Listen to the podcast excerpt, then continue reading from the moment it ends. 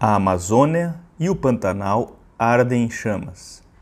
É inegável o aumento das queimadas no Brasil, sobretudo nesses dois grandes biomas, mas também no Cerrado, na Mata Atlântica e na Caatinga. A devastação das florestas pelo fogo não é novidade na história brasileira e ocorre desde a primeira metade do século passado tendo, porém, ficado mais intensa a partir principalmente da década de 1970. E as queimadas geram não apenas perda da cobertura florestal, mas também aquecimento global, perda da biodiversidade, danos ao solo e os recursos hídricos e contaminação do ar nas cidades.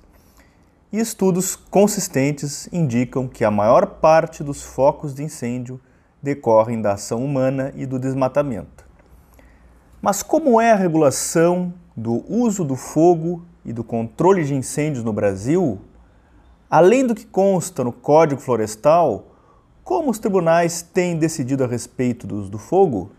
É o que vamos analisar no episódio de hoje do podcast Jus Federal.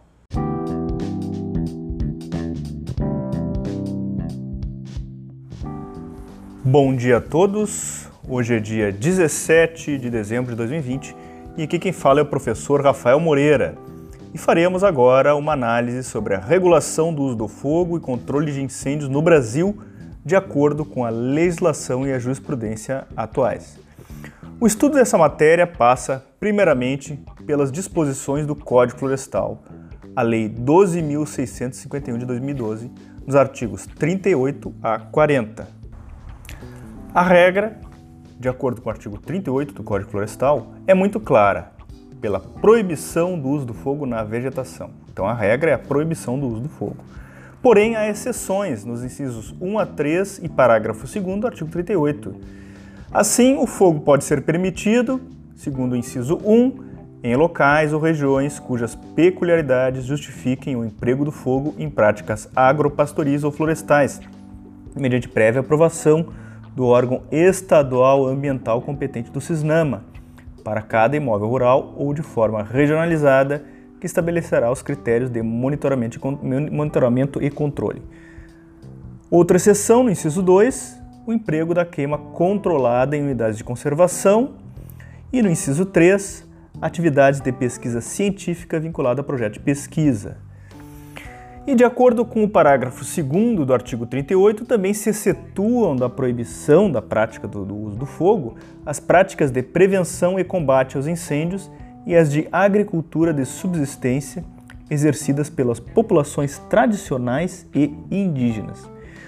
O parágrafo 1 do artigo 2 do artigo 38, parágrafo 1 do artigo 38, por sua vez, exige para a situação do inciso 1, ou seja, quando as peculiaridades locais ou regionais justifiquem o emprego do fogo em práticas agropastoris ou florestais, esse dispositivo exige então que, neste caso, os estudos demandados para o licenciamento da atividade rural contenham planejamento específico sobre o emprego do fogo e o controle dos incêndios.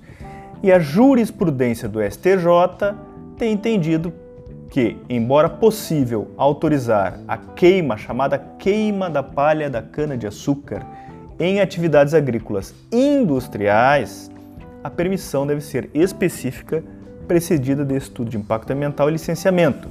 Assim, também decidiu o STJ, muito embora a queima da palha de cana-de-açúcar cause inegável impacto ambiental, a atividade por si só não tem sido considerada ilícita, desde que realizada dentro dos limites estabelecidos em lei e norma regulamentadora. Ainda sobre a permissão do uso do fogo, o STF, em decisão bastante controversa, mas relevantíssima sobre o tema, autorizou a chamada eliminação progressiva do uso da queima da palha de cana-de-açúcar. O caso se relacionou com um recurso extraordinário em uma adinha estadual, em situação de conflito entre a legislação municipal e estadual sendo que a lei do município de Paulínia proibia a prática da queima de cana-de-açúcar e, ao contrário, a lei do estado de São Paulo estabeleceu apenas uma eliminação progressiva do uso do fogo. O STF, ao final, entendeu que deve prevalecer a lei estadual, porque é ausente interesse local predominante do município e porque seria mais harmônico com a Constituição a eliminação planejada e gradual da queima da cana. Isso foi julgado no recurso extraordinário 586224. Esse julgado foi bastante questionado, tendo, por exemplo, o professor Gabriel Vedi, em artigo científico publicado para a Columbia Law School, lançado críticas a equívocos científicos da decisão que não levou em consideração os efeitos nocivos da prática da queima da cana-de-açúcar, sobretudo para a saúde respiratória humana. Tampouco observou tratados e convenções que visam a redução de emissões antropogênicas.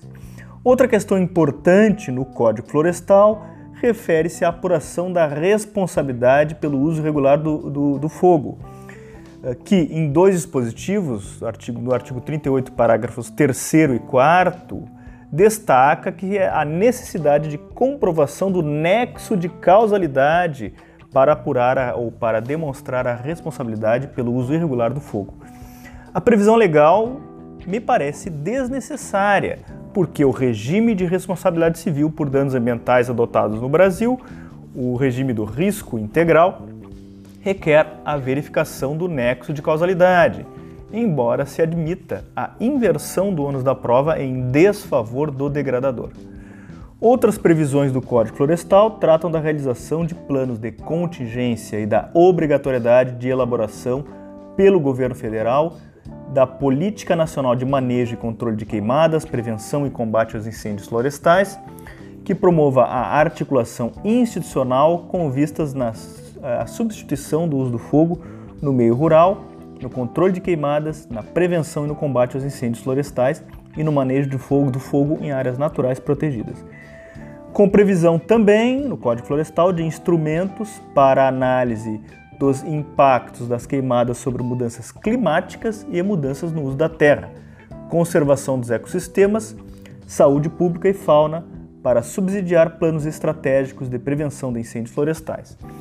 As disposições do Código Florestal sobre o uso do fogo e controle de incêndios são regulamentadas pelo Decreto 2661 de 98, o qual, embora publicado quando ainda estava vigente o Código Florestal anterior, já revogado, este decreto ainda está em vigor.